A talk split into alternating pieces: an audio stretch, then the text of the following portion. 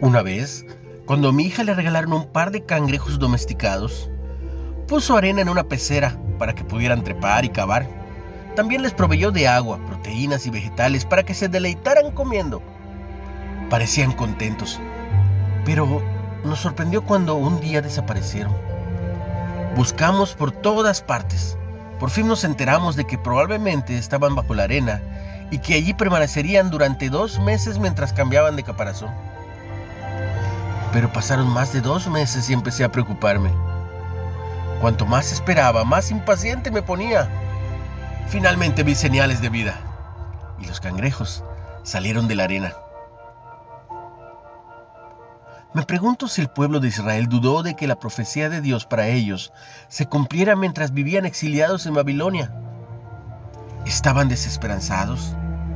¿Temían seguir allí para siempre? A través de Jeremías, Dios había dicho, yo os visitaré y despertaré sobre vosotros mi buena palabra para haceros volver a Jerusalén. Ve la historia en Jeremías 29:10. Y por supuesto, 70 años después, Dios hizo que el rey Ciro de Persia permitiera que los judíos regresaran y reedificaran el templo. Cuando parece que no estuviera sucediendo nada, tengamos paciencia. Dios no se ha olvidado de nosotros. Él es el dador de esperanza, el cumplidor de promesas y aquel que controla el futuro. Una reflexión de Jennifer Benson. ¿Cómo el conocimiento del carácter de Dios te ayuda a esperar?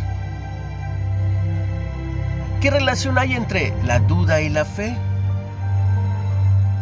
Tómate un momento para aprender. Gracias por escuchar los mensajes por compartirlos.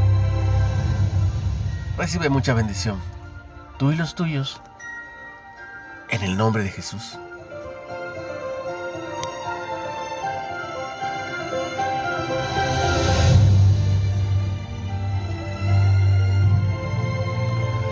No olvides seguirnos en Spotify como Reflexiones de Ávila con H y en Facebook como Líderes de Hoy Nueva Era.